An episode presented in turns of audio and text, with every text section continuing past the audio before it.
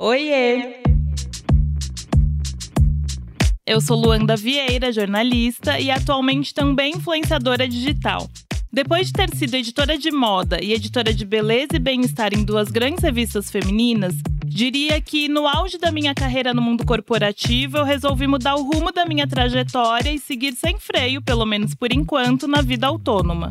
E é por isso que eu tô aqui, para falar com você sobre carreira na real, sem romantização, mas com conteúdo que pode tornar esse lado da nossa vida um pouco mais confortável. E hoje eu tô aqui para falar do corre dela, Bela Reis, jornalista e podcaster no Angu de Grilo, conselhos que você pediu e também no Pepe Cansadas.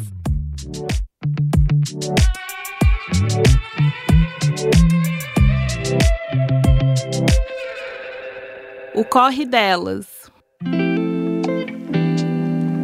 Bom dia, minhas chapadinhas! Sim, as chapadinhas de endorfina estão chegando para conhecer o Rio de Janeiro. Vem mover o corpo com a gente? Anota a data: 19 de agosto tem endorfina. Quer mais detalhes? Então se inscreva na nossa newsletter para ser a primeira a saber de tudo. Eu te espero lá.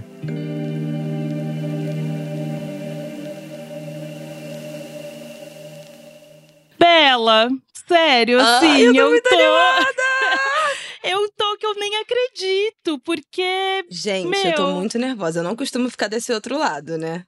Esse não, mas você podcast. tira de letra, para, que eu tava aqui para fazer a apuração desse roteiro, ouvi vários podcasts que você participou e assim. Não, a gente, hum. quando, quando é com outro podcaster, a gente rende bem, a gente sabe, preenche Sim. os espaços, a gente, e a gente fala sabe beça. o que precisa, né? Exatamente. Não, exato. entrevistar podcaster é a melhor coisa que exato, a gente rende. Exato, mas eu Prometo, sou super gente. nova Fiquem aqui nessa... com a gente.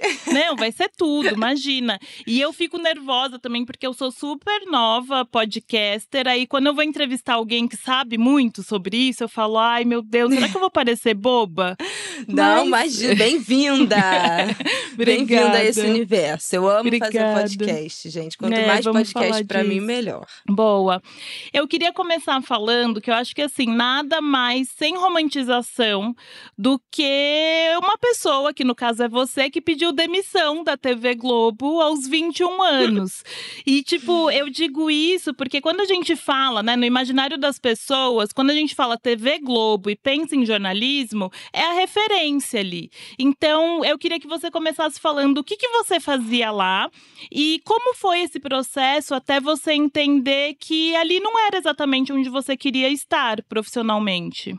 Então, eu trabalhava como produtora de reportagem dos telejornais locais e um pouco tá. dos telejornais de rede também. Então, eu trabalhava fica todo mundo naquela redação, né, do Jornal Nacional. Eu entrei, ainda era a uhum. redação antiga, então ainda peguei exatamente essa transição das redações. E a gente ficava ali aparecendo de fundo, né? Tem, tem alguns momentos que dava, dava para me ver ali. E eu fazia a produção do Bom Dia Rio e do RJTV, né? Que, são, tá. que é o tá. jornal de, de manhã cedo uhum. e os jornais da tarde. E eventualmente a gente colabora para alguma coisa dos jornais de rede, quando precisa, no plantão de final de semana e tal. Então, era basicamente basicamente cobrir tudo que acontecia na cidade. E tá. no caso Nossa, do Rio de é Janeiro. Muita coisa. é. Vamos dizer que eram assuntos áridos para ser educada aqui no podcast. Sim. Muito difícil, assim. Muito difícil. Eu, eu, entrei lá em 2017, em janeiro de 2017, e fiquei até outubro de 2018. Então foram quase dois tá. anos. E eu gostava de algumas coisas eu não, eu não odiava o meu o trabalho. Eu acho que isso que, é o, uhum. que foi uhum. difícil para também para tomar essa decisão. Tinha uma adrenalina naquilo que era que é muito envolvente, Sim. né? É, de você estar tá o tempo todo monitorando ali a, a cidade, tudo que Sim. acontece, todas as tragédias, todas as catástrofes. E pode acontecer a qualquer minuto, qualquer, né? Não, assim, tá tudo muito calmo. Não pode falar assim, ai, plantão tá calmo. Não pode é, falar acabou. de jeito nenhum. Que, que assim, literalmente, cai um helicóptero, fecha sim, uma avenida. É uma, é, e no Rio de Janeiro tem muito. Bom, acontece tudo, né, ao mesmo tempo. Então, então, é, era, é, tinha uma adrenalina muito boa. Eu gostava muito de fazer é, produzir matéria que tinha muitos dados, que tinham mapas, que tinham né, essa coisa infográfica, tá. sempre foi minha, minha parada. E eu tinha algum espaço para fazer, não todo, né? Porque, enfim, era TV, é mais difícil, tem uma linguagem que é muito uhum. própria, é muito encaixotadinho, né? Sim. E essa era uma das coisas que me incomodavam. E eu amava a minha equipe. Eu acho que eu só aguentei tanto tempo que eu amava.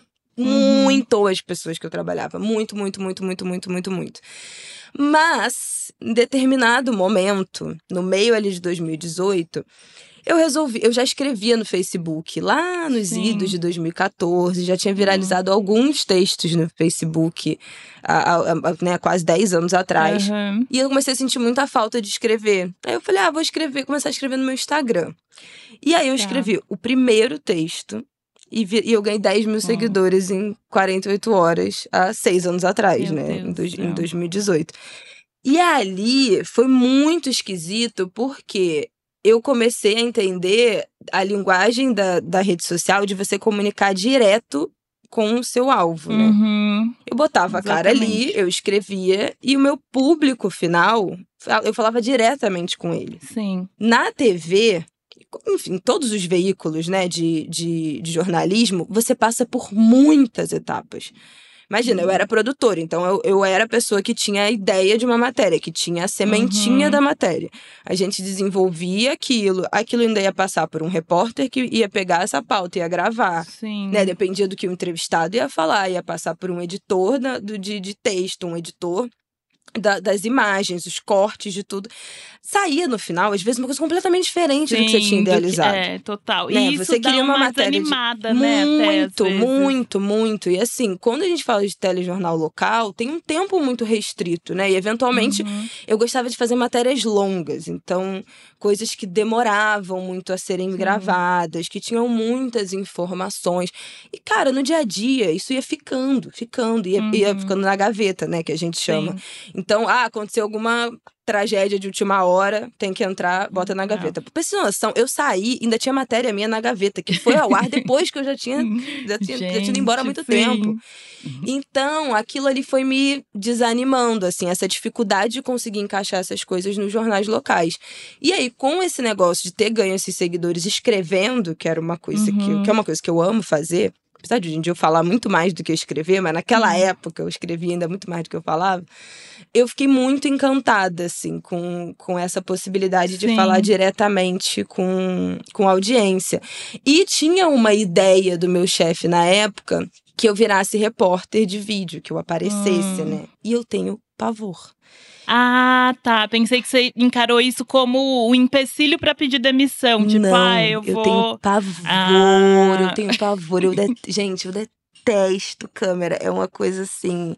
Eu travo na hora. Eu lembro que eles tinham uns cursos de, de reportagem. Olha, mas eu fugia, eu dava migué, eu inventava uma desculpa. De Cara, eu me dava assim, eu ficava. Nossa, eu tenho uma trava completa. Eu fico muito nervosa. Eu gosto de botar uma câmera e me botar com o microfone para falar. É uma coisa assim que ainda uhum. naquela época. Então aquilo ali foi meu, cara, estavam insistindo muito nisso. E eu, gente, Sim. eu não quero, eu não quero, eu quero ficar nos né, em outro lugar e uhum. não dava. E aí eu falei, ah, quer saber? A hora é, é essa. É agora. E foi que foi. Corajoso, assim, porque vai contra tudo. Eu acho que, analisando a sua trajetória, né, e eu que te acompanho nas redes sociais, eu acho que. Hum, a coragem e essa coisa de seguir exatamente o que você quer, sem pensar o que, que os outros vão achar disso, te acompanha o tempo inteiro, né? Porque você é muito autossuficiente, eu diria. E é muito lindo de ver, assim, como você tem certeza nas suas posições. Foi. E assim, e isso era uma coisa que ninguém entendia. Eu mas ninguém. As minhas amigas que não, não, não tinham feito jornalismo também ficavam. Hum. Mas você tá na, na Globo, como é que você vai sair? A minha mãe, mas, gente, a minha hum. mãe, eu tentei tanto que a minha mãe me apoiasse. E ela não, ela não. Ela falou assim: você faz o que você quiser. Mas eu, tipo assim, lavou as mãos, sabe? Sim, ela era sim. muito contra isso aí. Ela não conseguia Sim. entender. Imagina, minha mãe trabalha no, no- Ela escreve pro Globo em funções diferentes e tal, mas Aham. desde antes de eu nascer. Tem- eu tenho 27, a minha mãe entrou no Globo há 29 anos. E ela está lá no mesmo lugar. E, aqui, e É. para ela, não tinha esse, essa, essa relação de, ah, não tá feliz, não tá insatisfeito, sai, vai buscar outra coisa. Exatamente. Era tipo assim, minha filha, você vai ter que batalhar muito pra colher lá na frente. Eu ficava, É, quê? É outra geração. É outra geração. Então, assim, só quem entendeu realmente era quem trabalhava comigo, que me Uhum. acompanhava naquele trabalho. E que via que eu não tinha nada a ver com aquilo. Quando eu falei com o meu Sim. chefe, eu achei que ele fosse, tipo assim, ficar arrasado e tal. E ele, não, tudo bem. Já eu esperava, entendo. Já né? esperava. Tipo, Não foi surpresa pra ninguém. Eu não surpreendi rigorosamente Sim. ninguém que trabalhava comigo. Mas foi difícil, assim. Eu fui adiando. Foi uma decisão que eu uhum, eu entendi que eu não ia ficar quando eu tava lá um ano e ainda demorou 10 meses pra eu Sim. amadurecer essa ideia e tomar coragem. Mas, assim, de- não teve um dia depois que eu tenha saído que eu tenha me arrependido. Ah, que eu tenha isso é falado, ótimo. pô, Será? será que se eu, É. saudade, se eu ainda tivesse lá. Gente, nenhum, Sim. assim. Nenhum, isso é nenhum. ótimo. Isso é ótimo. E aí, você até falou, né? Paralelo a isso, você já escrevia suas críticas ali no Facebook.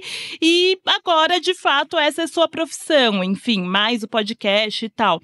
E aí, eu queria saber o que, que você mais aprendeu sobre se posicionar na internet ao longo desses anos. Ai, gente, que difícil. Olha, eu acho que eu aprendi muito a lidar com a resposta negativa das pessoas Nossa, isso e é... a ignorar a minha resposta. Na verdade, o meu, meu jeito de lidar é silenciar tudo. Eu não vou responder, eu não vou me alimentar disso, Ah, porque é, teve um texto que eu escrevi até hoje que foi o único que eu me arrependi. De É, tanta qual? perturbação que me causou. eu Foi na Copa vi. de 2014, mil anos atrás, que um, teve um influenciador que fez uma, uma- um comentário racista e eu resolvi falar mal desse cara que tinha zilhões de seguidores Hum. já há 10 anos atrás. E, cara, foi assim, uma semana de uma, de uma quantidade de ataque no meu Instagram que eu não estava acostumada, que eu não tinha essa, essa noção, né? Mas as pessoas defendendo o racista? Defendendo ele. Gente, Defendendo que ele. loucura. Ah, é só piada, era uma piada, era uma brincadeira. E as pessoas Hum, vinham tá. na minha, na- nas minhas DMs me xingar. Olha, as coisas mais absurdas do mundo. E aí tem uma coisa muito bizarra dessa dinâmica do ataque que você começa a se questionar. E eu lembro Uhum. que eu passei dias. Foi, durou uma semana de, eu postar até isso acabar. Porque Tá. quando fez uma semana que eu falei, cara, eu vou me pronunciar, o Brasil perdeu a Copa. E aí todo Ai. mundo tinha mais o que fazer. Mudou. Nossa, mudou. rumo Tipo assim, as pessoas estavam preocupadas com outra coisa. Mas naquele Sim. dia eu acordei e falei, cara, se amanhã eu acordar e isso ainda tiver desse jeito, eu vou falar alguma coisa. Porque eu, eu fiz voto de silêncio. Falei, vou fingir que isso não está acontecendo pra não alimentar essa, Sim. essa roda. Sim. Mas não parava. E aí, nessa coisa dessa dinâmica da rede, você começa a duvidar do que você escreveu. E aí eu Uhum. lembro que, em determinado momento, eu mandei, eu mandei, eu cheguei a mandar mensagem pra minha mãe, eu falei, cara, lê de novo isso aqui. Você acha que eu falei alguma coisa Sim. errada? E eu lia, e relia, e relia, e eu con- continuava concordando com tudo que eu tinha escrito.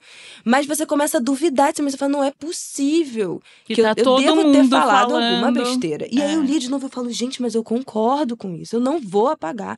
E eu não apaguei, eu não arquivei. Mas assim, foi. aque- aquele ali eu acho que me causou um estresse. Uhum. Comprar uma briga, assim, nesse, nesse Sim. tipo, que eu hoje em dia eu não faria desse jeito. É, eu acho que a gente vai. Eu também tive uma vez na Glamour que. hum, Lembra quando a Lilia Schwartz fez, falou mal do clipe da, Da Beyoncé? Beyoncé, lembra? É, e aí eu fiz um- uma matéria falando por que, que ela estava errada, enfim, e eu tinha muita convicção que ela estava errada na época, e eu coloquei o nome dela no título. Aliás, só até aproveitei, nunca falei isso pra ninguém, assim. E eu me arrependo até hoje de ter colocado o nome dela no título, porque eu não precisava, sabe? E, e aí você fica remoendo, né, Sim. aquilo e tal, é uma loucura, enfim. Se eu pudesse, eu teria apagado esse nome, enfim. Mas, é, e ao longo desse tempo, assim, a sua forma de escrever, pensando nesses ataques, em tudo que é, pode render depois, mudou de alguma forma? Ah, eu acho que, que mudou. Eu acho que também eu passei. Quando eu comecei a escrever esses textos no Facebook e depois no Instagram nesse começo, eu escrevia muito é, do que estava. Era mais assim. Era mais uma análise do que estava acontecendo, tá. sabe? Também de uma perspectiva pessoal, mas muito. É, é, isso, comentando esse comentário racista, criticando essa pessoa que fez esse comentário uhum. racista. Uhum. Era meio que, que comentários sobre episódios, assim, de, de racismo ou de machismo que aconteciam. E aí eu acho que com o tempo, e também a partir, eu acho que principalmente de ter o Ango de Grilo, que é o, meu podcast que eu uhum. que, fa, que a gente fala, né, de jornalismo, a gente fala de, de atualidades, de coisas que aconteceram, eu acho que o Ango de Grilo desgasta um pouco esse meu ímpeto de comentar as coisas. Então eu hum, tá. gasto tá. isso lá. E aí eu acho que eu também passei a falar de uma perspectiva mais pessoal, mais de mim, sabe? Menos uhum. do que as outras pessoas estão fazendo. Entendi. E mais, eventualmente, de como aquilo me bate, de como aquilo me faz faz pensar uhum. de como eu sinto aquilo que está acontecendo, de alguma coisa que eu vivi que tem a ver com algo, com algo que está sendo dito. Então, acho que ter colocado mais de mim e menos só de uma crítica, de uma, um uhum. artigo jornalístico nas coisas, Sim. eu acho que me distanciaram um pouco desse desse lugar que, que também era em mim de mais agressividade uhum. e que eu acho que também não me fazia muito Sim. bem, sabe?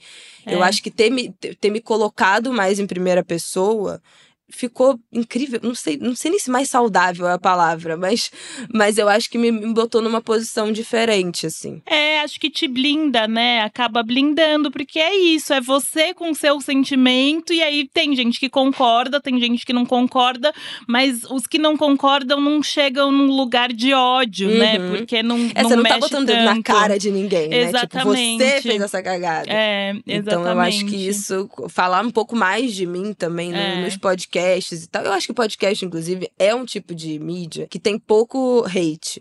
Porque ninguém vai ouvir uma hora é para dar hate no negócio. É verdade, ouve então, quem quer, ouve tá só tá quem gosta, né? entendeu? Então, geralmente, Exatamente. assim, é, algumas exceções, mas geralmente a galera que gosta, se for fazer uma crítica, vai fazer com algum afeto, né? Alguma sim, delicadeza, alguma sim. gentileza, porque gosta de quem tá ali ouvindo.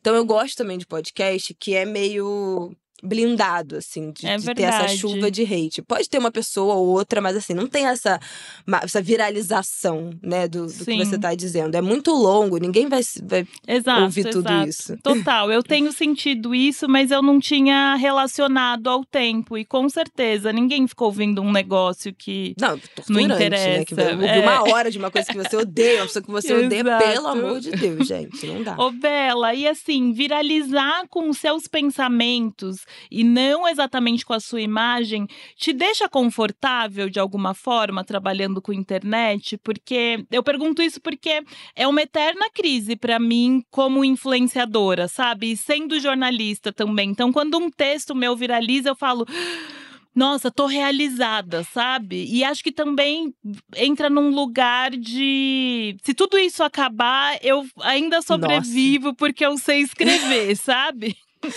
Totalmente. Eu tenho muito essa, essa coisa do de entender essa efemeridade, assim, da, das redes, essa coisa que vai mudando. Por exemplo, eu nunca consegui me adaptar ao TikTok. Então, assim, cara, hum. se tudo hum. tivesse acabado só tivesse sobrado o TikTok, eu não sei o que, que, que, que, teria é. rolado, entendeu?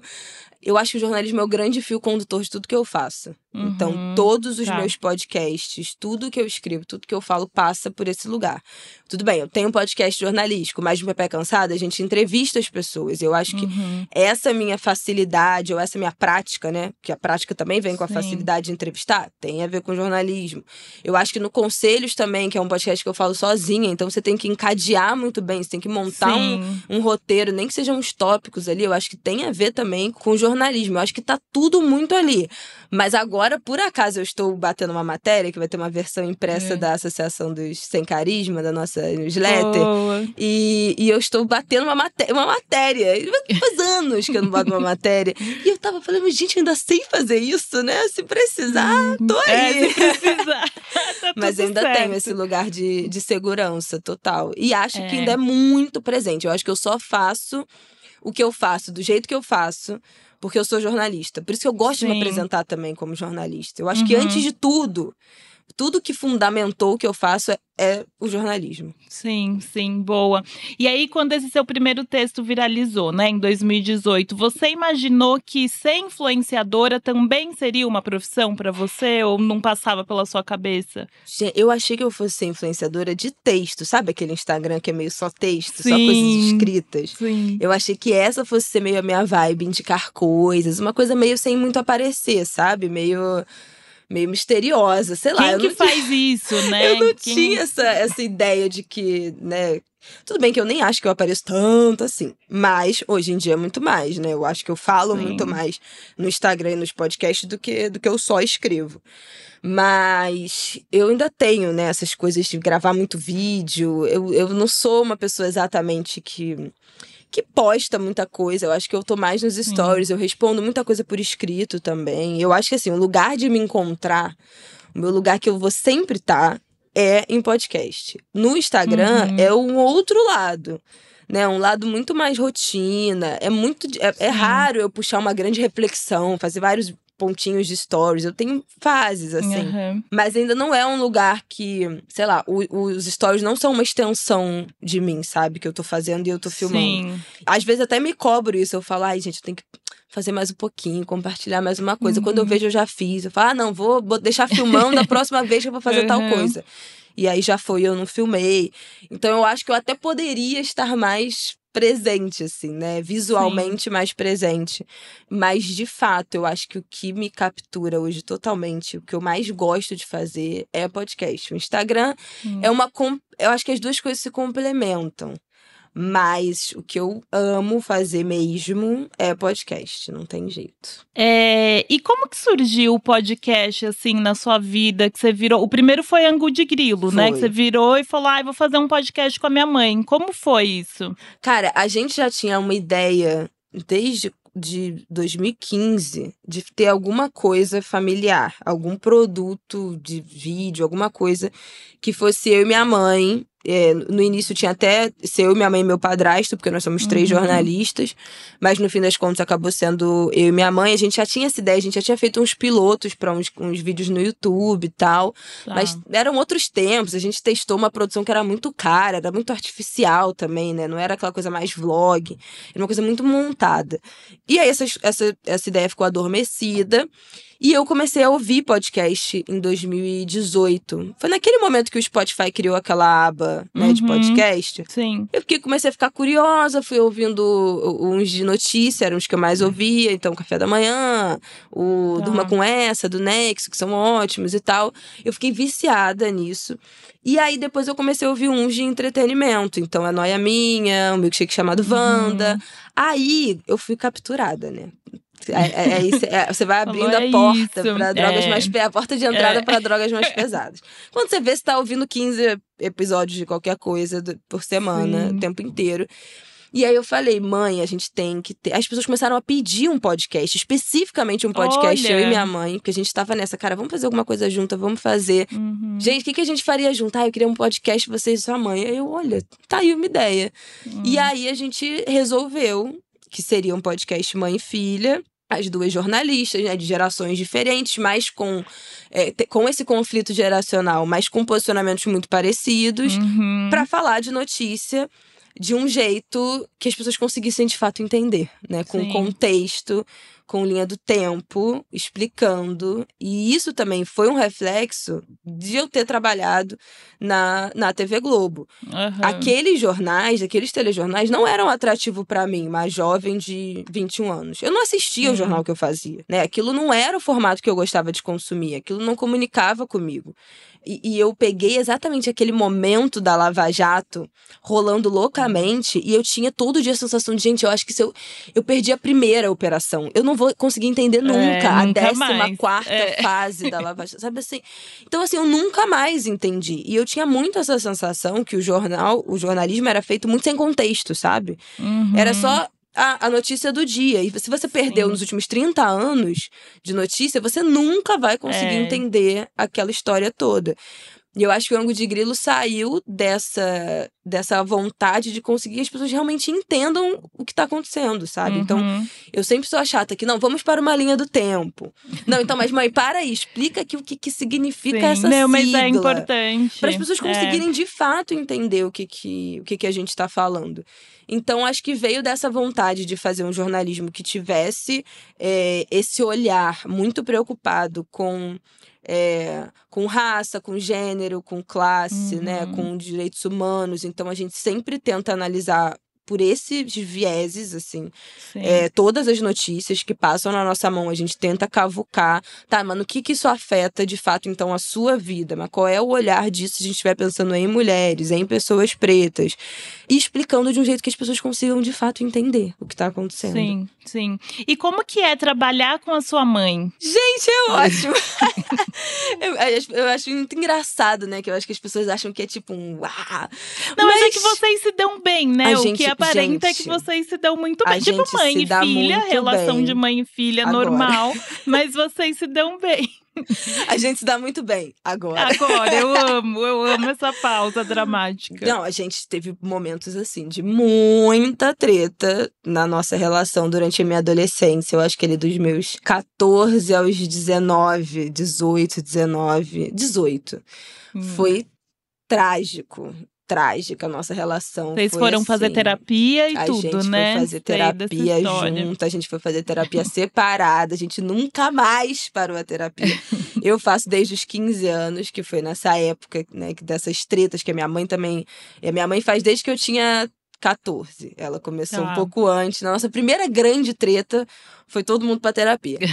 é, e aí foi muito difícil a minha adolescência. Muito, muito, muito, muito, muito. A gente só conseguiu, assim, retomar essa relação, eu acho que eu já tinha uns 19 anos, né? De, de eu sentir de novo que, ah, tenho uma boa relação com a minha mãe. Estou confortável nessa, nessa relação. E aí eu acho que só foi melhorando com o tempo, assim, né? Então, tudo já tem, né? Eu tô com 27 agora. Então, a gente Sim. foi melhorando cada vez mais nesse, nesse período. Eu ter ficado grávida também, a minha maternidade aproximou ah, muito a gente, sim. porque eu ainda morava com a minha mãe quando eu engravidei. Então a gente ficou muito próxima, a gente passou a pandemia juntas, né? Morando juntas né? até eu sair de casa, mas enfim, quase dois anos de pandemia morando juntas, a gente também ficou muito próxima. Então foi uma coisa que foi realmente assim uma construção. Mas eu acho que dentro de, da, da, nossa relação, o, tra é, o trabalho é a parte mais fácil, assim, mais tranquila. E hoje em dia é tudo bem mais tranquilo. Uhum. Mas a gente nunca teve, a gente nunca brigou assim por causa de podcast. A gente se estranha ah. às vezes por outros motivos. Mas por trabalho, não. E você, em algum momento, teve é, uma sensação de insegurança, talvez, não sei, porque sua mãe é a Flávia. A Flávia que a gente conhece, que é uma puta jornalista, sabe? Cara, eu acho que quando eu comecei a faculdade, eu tinha esse, esse fantasma. A minha mãe sempre uhum. teve esse discurso de: não, você vai. Você tem que ser melhor que eu, você vai ser melhor uhum. que eu. Gente, que acaba sendo um peso, né? A não, gente cresce com aquilo, tipo, mundo. nossa, se eu não for, ferrou. Nossa, e eu não que eu odiava, né, a ideia de, de ser jornalista. Eu sempre quis ser médica. Mentira! Sempre quis ser médica. Até, tipo, três meses do meu vestibular, eu tava 100% certa que eu ia fazer medicina. Eu não sei o que aconteceu. Um belo dia eu acordei e falei, eu vou. Não é, não é medicina. E o, jornalismo era o meu plano B. Não, não foi nem tipo assim, uhum. não é uhum. medicina, é jornalismo. É tipo, não é medicina, o que que eu vou fazer? E aí tá. era uma coisa que eu tinha proximidade, que eu sabia como é que funcionava, que eu escrevia bem, que eu me comunicava bem, e aí, tipo, ah, tá, vou fazer jornalismo, meio minha zona de conforto ali. E aí eu acho que veio essa cobrança, né? Também da minha mãe, uhum. de você vai uhum. ser melhor do que eu. E, gente, desculpa, Sim. é muito difícil ser melhor que a minha mãe. Assim, não é para qualquer um. nem é para mim boa, é e nem para qualquer outra pessoa é. que tá se formando agora, entendeu? É. Pô, pelo amor de Deus, são, são mais de 30 anos de uma dedicação, um, é. um grau de entrega. A minha mãe é completamente apaixonada e viciada por por jornalismo, por comunicar, uhum. por economia. Por... Essa é a parada dela, sabe? Muito. Sim. E eu acho que nunca foi a minha. Então, é. então era muito difícil. Eu me cobrei muito, mas eu acho que o meu grande rompimento dessa expectativa e dessa pressão foi quando eu pedi demissão. Porque tá. no momento é. em que eu saí da mesma empresa, né? Sair uhum. do mesmo caminho do jornalismo tradicional ali, né? Do, dessa, dessas mídias tradicionais, uhum. fica muito difícil de comparar. Então Sim. não tem mais como comparar o que eu tô fazendo, o que eu faço hoje em dia na internet, com podcast. A minha mãe é incapaz de fazer. Sim. Não, não tem, tipo assim, não, não, ela não faz. É, e o que a minha mãe faz, eu também sou incapaz uhum. de fazer, não quero, não quis, e obrigada. Tá tudo certo. Então ficou muito difícil de comparar. Então hoje em dia essa pressão para mim não, não existe Sim. mais. Mas Sim. por algum tempo foi, foi puxado. Eu imagino. E eu acho que tem a ver com uma pergunta que eu quero voltar aqui, que é sobre cancelamento, porque eu ouvi uma entrevista sua que você dizia assim, né? Abre aspas. Eu não visto a carapuça do cancelamento. E eu queria que você falasse um pouco sobre de onde vem essa sua convicção e segurança, né, no trabalho, assim, porque eu sinto que com essa onda do cancelamento, as pessoas passaram a se posicionar menos por medo de, tipo, ai, você cancelada, acabou e tal. E você não tem esse medo, né? Ah, eu não tenho, não, gente. Eu acho que assim. É...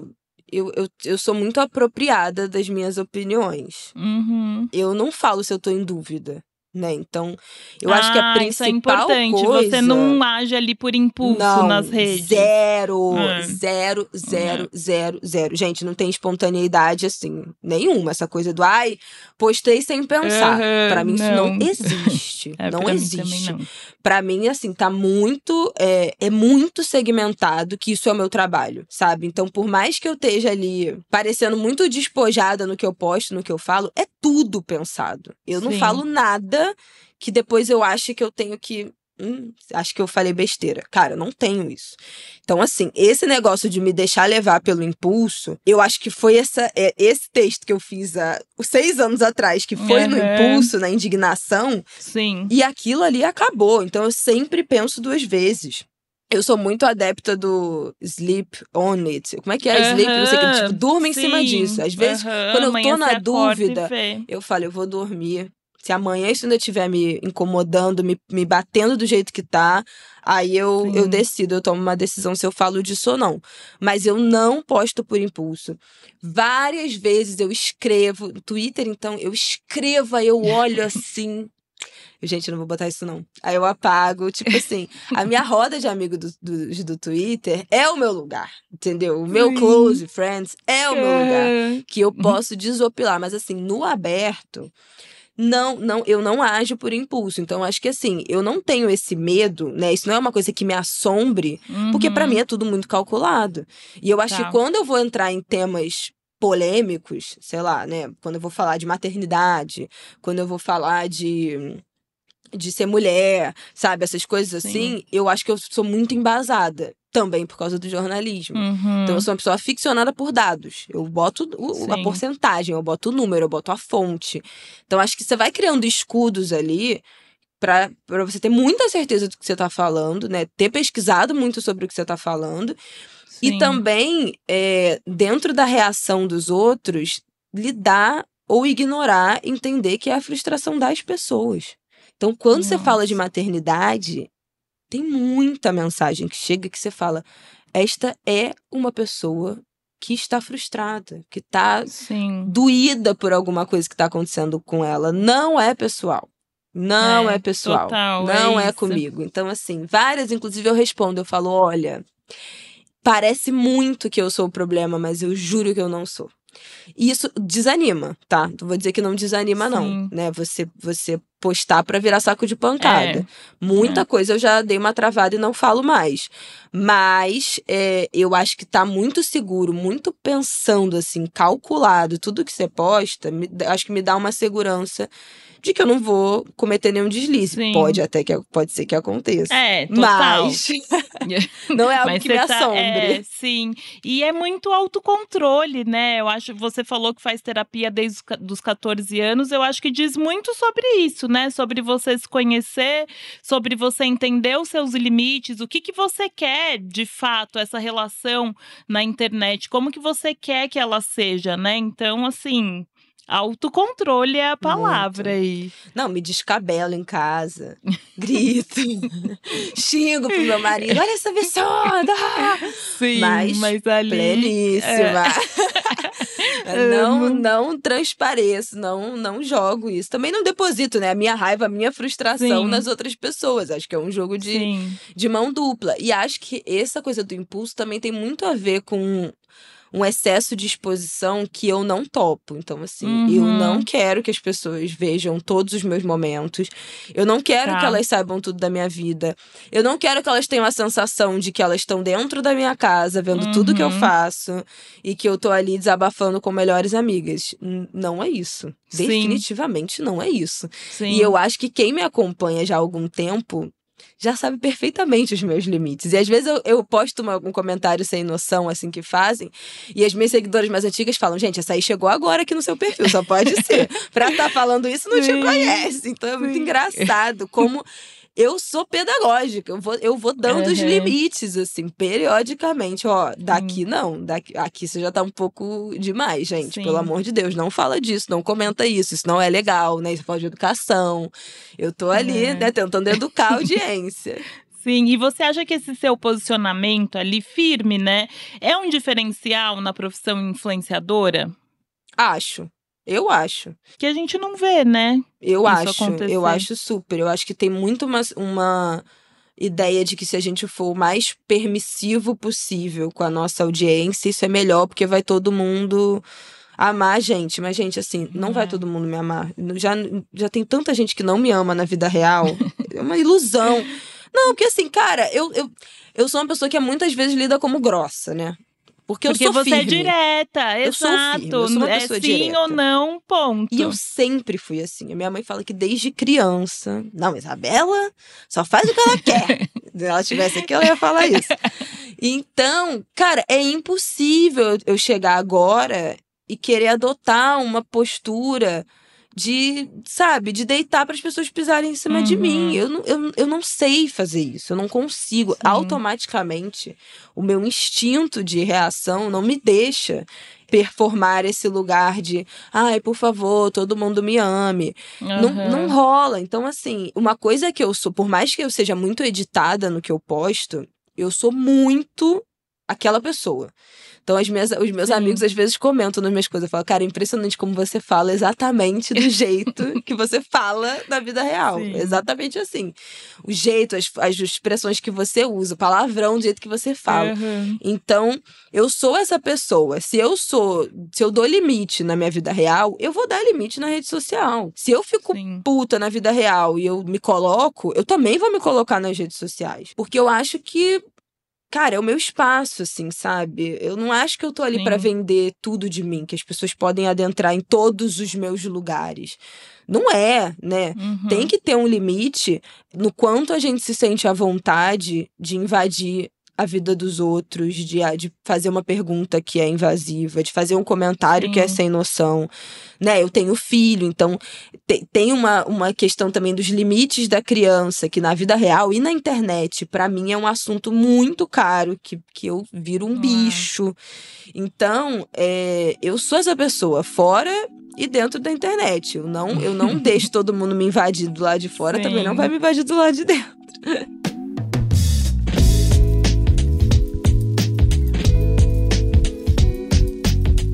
E quando a gente fala aí de todas as suas frentes de trabalho, é, o que, que é inegociável pra você na hora de fechar um trabalho? Cara, o que é inegociável pra mim, trabalhar no horário comercial. Tá. Isso, assim, tem que caber na minha vida. Eu abro, um, eu Sim. sou bastante inflexível nesse ritmo da urgência De novo, o autocontrole e o autoconhecimento, Cara, né? porque Saber. assim, eu, eu, eu escolhi ter um modelo de vida que é, eu, meu filho, eu não tenho babá, cuidadora, Uhum. ajuda em casa todos os dias, porque eu quero dar conta da minha vida. Então eu quero dar conta de estar com meu filho nos momentos em que ele está em casa. Então a minha rede é a Uhum. escola. No momento que ele está Tá. na escola, eu trabalho. Quando ele não está na escola, eu não vou trabalhar. Uhum. Óbvio, existem exceções, ter que abrir um computador às 10 horas da noite, né? De ter que, eventualmente, no final de semana, fazer alguma coisa que ficou atrasado. Mas essa é para mim precisa ser a exceção, não pode ser a tônica. Sim. Então uma coisa que eu eu e, meu, e, o Bruno, meu agente, beijo Bruno, brigamos uhum. muito é com essa urgência Tá. Que é sempre do outro, né? Hum. Que nunca respeita o, o, o, tempo. E eu acho que lidando com clientes, com publicidade que tem esse ritmo muito insano, que não é o meu, né? Porque eu não sou, da, não hum. sou dessa área. Então eu não faço parte desse universo. Para mim é tudo muito diferente. Não que jornalismo não seja uma insanidade, também é. Sim. Né? Mas é isso é uma coisa que para mim é muito difícil. Eu sou extremamente organizada, então eu sou muito certinha. Eu entrego no dia, no horário, não sei o quê. Se precisar uhum. renegociar, eu renegocio. Mas esse negócio de, ah, tem que responder às 9 horas da noite, mandar mensagem de trabalho no WhatsApp 10 horas da noite. Gente, não tem. Sim. Isso para mim, assim. Não, esse é o meu ponto de total. Eu sou muito engessada nesse sentido. Eu acho Nossa, que o trabalho tomou um lugar que eu não quero. É, eu é, quero trabalhar exato. cada vez menos e não cada vez exatamente, mais. Exatamente, exatamente. e eu fico, eu admiro muito, sabe? Porque eu tô nesse processo uh, de conseguir falar não. Essa semana, por exemplo, eu tô escrevendo para uma marca, enfim. Primeiro que eu entreguei tem duas semanas. Aí depois de duas semanas vim pedir para mudar o texto, para mim já é tipo tipo, gente, não, Também esse acho. texto já foi, já tô em outro lugar. Mas beleza, né? Tá. Aí, é, que tem a intermediação da minha gente e tal. E aí ela falou assim: a Remy falou, Lu, eles estão achando o primeiro parágrafo confuso. Aí eu fui ler o primeiro parágrafo, às vezes você escreve uhum. mesmo e você fala, nossa, não entendi nada. Aí eu fui ler, eu falei, não tá nada confuso. Eu falei, é isso, isso, isso, e tá escrito aí. Pede para eles me dizerem o que que eles, o que que tá confuso de fato para eles. Ai, eles não sabem explicar, nananá. Eu falei, então vai ficar assim.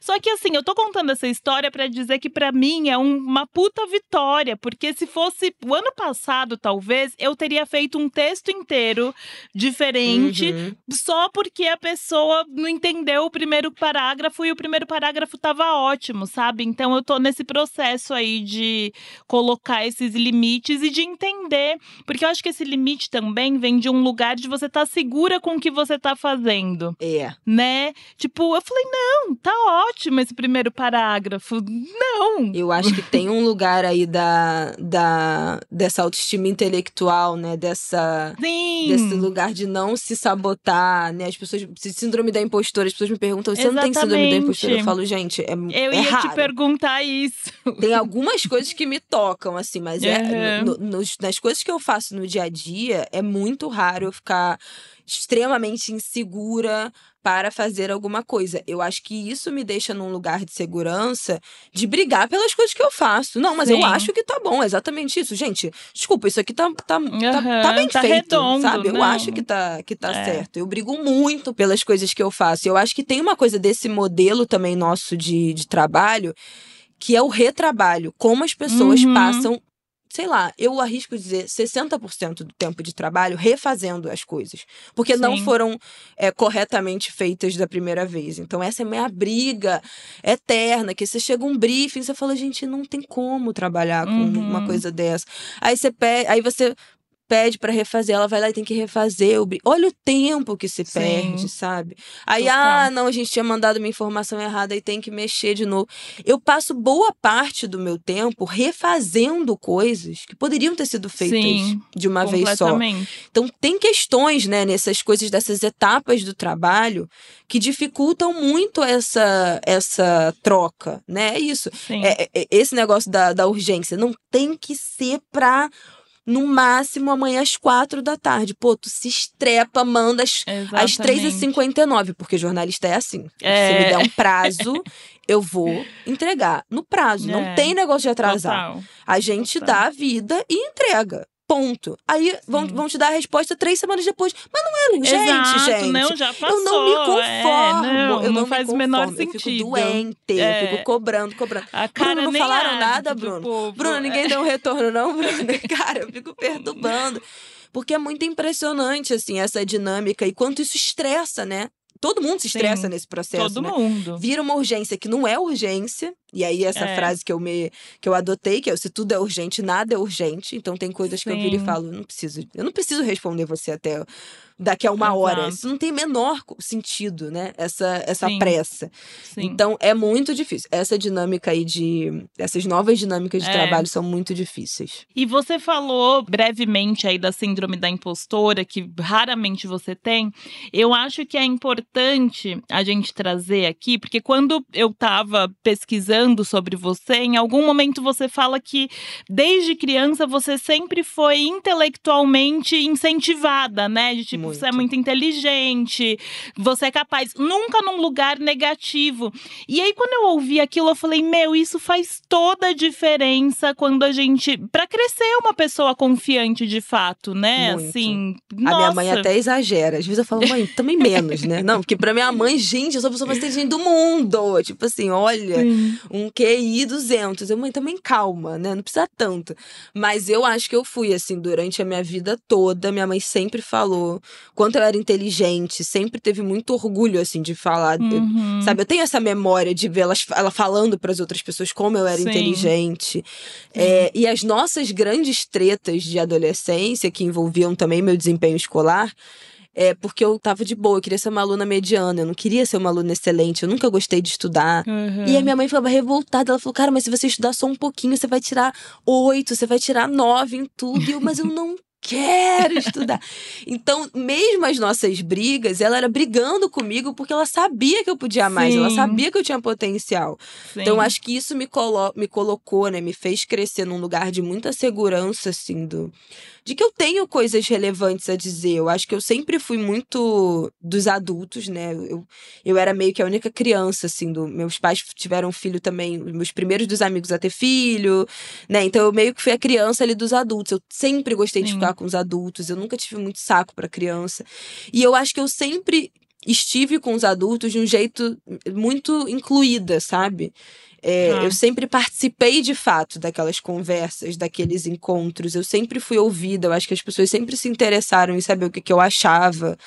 Eu, eu acho que eu tenho essa memória, assim, de. Sei lá, minha opinião era relevante, sabe? O que eu, o que eu pensava era relevante para minha família, para as pessoas que eu convivia.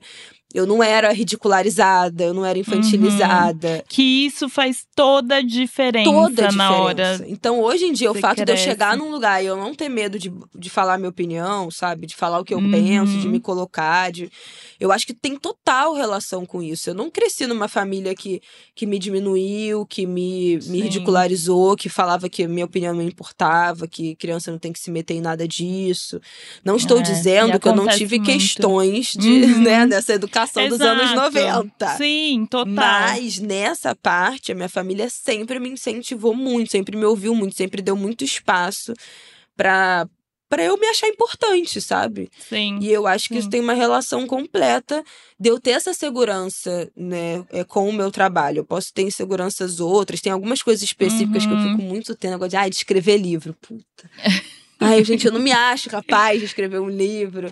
Então, assim, tem várias questões, mas no todo é muito difícil eu receber uma, uma proposta de alguma coisa e eu falar, ah, eu não sou capaz de fazer uhum, isso. Eu tenho demais. outras coisas que me travam, que você falou que eu tô sim. aprendendo a dizer não. Eu tô aprendendo a dizer sim. o meu exercício é falar uhum. mais sim para as coisas. Porque eu sou muito bicho do mato. Mas é, não é pela. Eu não sou bicho do mato pela minha capacidade ou a minha uhum, sensação de que eu não sou capaz de questões. fazer. É outro lugar. Sim.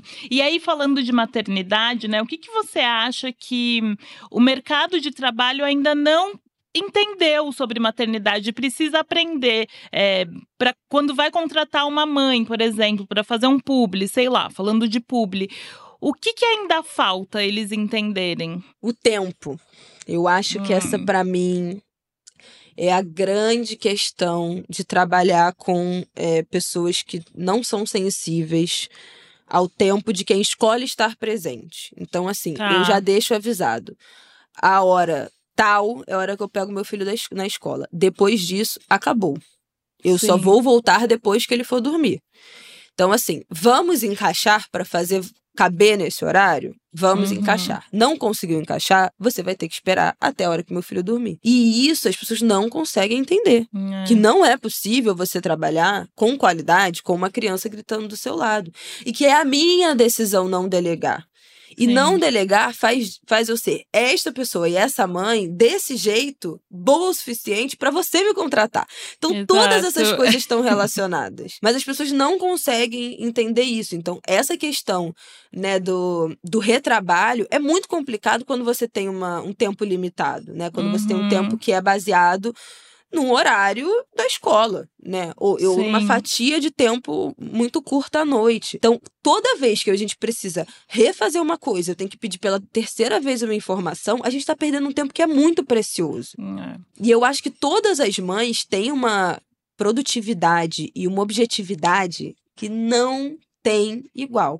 Gente, não tem a menor possibilidade de, gente, eh, de eu entrar numa reunião e isso durar mais de, tipo assim, uma reunião durar uma hora e meia. Não tem a menor uhum, porque é possibilidade é papum, disso acontecer. resolve o que tem que tipo assim, resolver. amor, eu, eu, a gente tem 30 minutos, a gente vai Sim. em 15. Todas as mães que eu trabalho, a Camila Frender é muito assim, até reunião uhum. com a uhum. gente, ela, então, gente, e aí? Ah, tá bom, então tá, ah, então tá, é isso, então, então beleza. Beijo, tchau. Uhum. Não tem kikiki, não tem fofoca, uhum. não tem, é tipo, entrou, resolveu e acabou. Então as mães têm uma objetividade que o mercado de trabalho não reconhece. A gente não tem tempo para quais, quais, quais, para enrolar, para ter que fazer 30 vezes, ter que pedir a mesma coisa 200 vezes. Não dá tempo, entendeu? Então, Sim. eu acho que essa, para mim, é, é, a, é a grande dificuldade depois de ter tido filho é tentar encaixar nesse tempo escasso, tentar ser uhum. o mais uhum. objetiva possível. E aí tem pessoas que simplesmente não são sensíveis. Esse ano a gente foi fazer uma ação de Dia das Mães e que eu precisava entregar um, um, negócio, uma resposta, sei lá, nem lembro o que que era,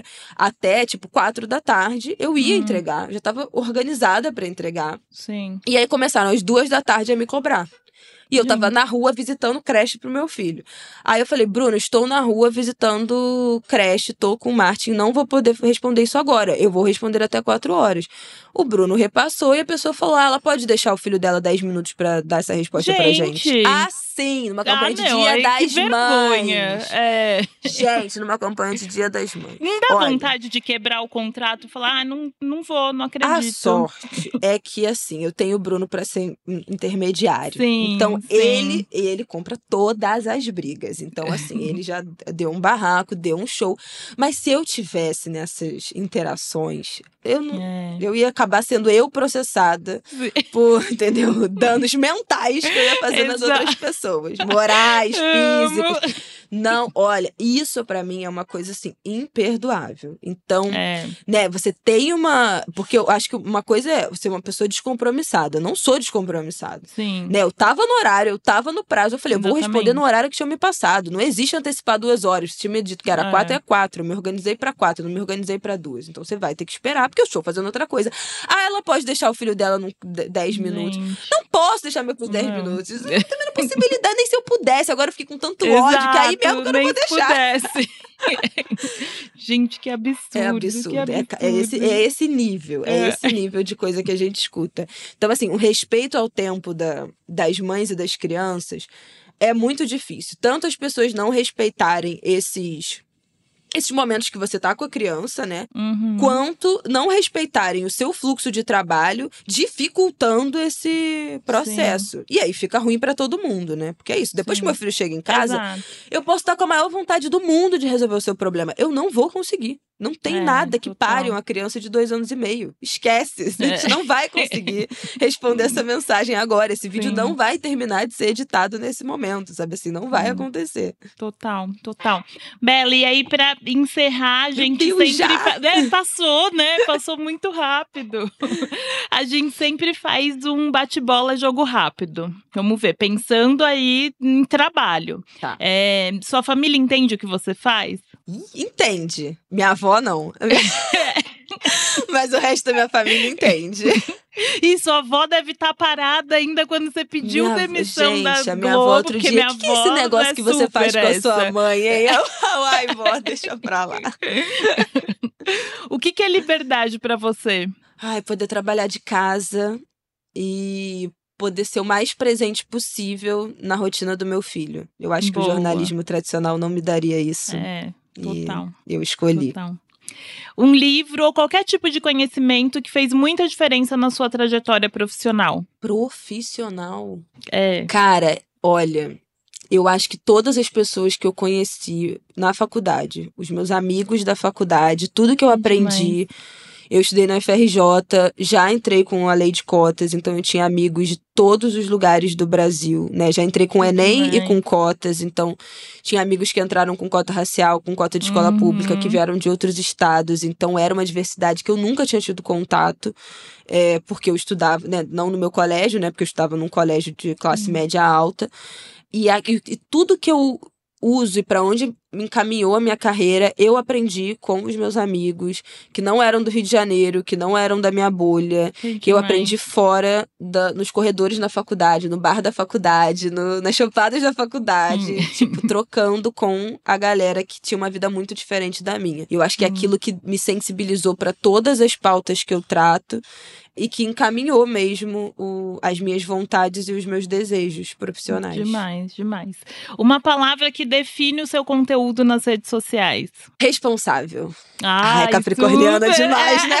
Ai, eu amo, eu amo. Eu tava me segurando para não falar capricorniana, porque toda capricorniana muito. que vem eu falo, ai, gente, eu entendo, capricorniana, blá, gente, blá, é blá. muito clichê. Nossa, é isso, é isso. Mas eu acho que eu posso fazer. Eu é, me acho total. muito responsável. Eu Total. sou muito cri-cri. Eu sou... Não, e a gente é, é mesmo. Não, ser capricorniana é, é sobre isso. Não tem e você jeito. do dia 14. E eu você sou 16, é, é muito é, perto. Eu tinha essa é lembrança. Perto. Tá vendo? Qual atriz te interpretaria num filme sobre a sua carreira? Meu Deus. Essa é difícil, né? Gente, eu sou péssima de atriz. Meu Deus, eu não sei. Gente, ai, olha, eu, eu, se eu tivesse que escolher alguém, eu escolheria a Rihanna, aquela da minha atriz. Ai, mas, mas é a, única, a minha Rihanna única diva, gente. Rihanna eu não sou muito de divas, eu não acompanho muito essas coisas, mas assim, a única pessoa que eu sou encantada desse universo musical e de arte, de, de tudo, toda essa coisa do entretenimento é a Rihanna. Ela Ai, ela é tem... é demais. Eu amo. Ela também. é minha única diva. Eu amo, eu amo. Bela, obrigada. Ai, eu amei. Obrigada, eu também. Eu Passou também. muito rápido. Já é daquela, sabe aqueles personagens que você fala, meu, tem que voltar de qualquer Bom, jeito, aqui. sabe? Então, tipo, anualmente teremos esse episódio com Bela Reis. A gente vai atualizando. Pra atualizar. obrigada, Amei obrigada. demais. Você é uma mega inspiração pra mim. Já te acompanho há muitos Ai, e muitos gente, tempos. Eu vi a gente se conheceu de outros carnavais, é, né? É, de verdade. Carnavais Nossa, difíceis. menina, muito. Então, Nossa, assim, sim. foi muito bom ter, ter te conhecido muito. e acompanhar também essa sua trajetória, esse rompimento. Você é. nos podcasts, eu ouço tudo, eu acompanho tudo. Obrigada, e muito obrigada. feliz de estar Vindo aqui. de você, eu fico muito honrada, muito mesmo. Muito Amei. Mesmo. E para quem tá ouvindo a gente, obrigada. Continuem compartilhando e até o próximo. Thank you.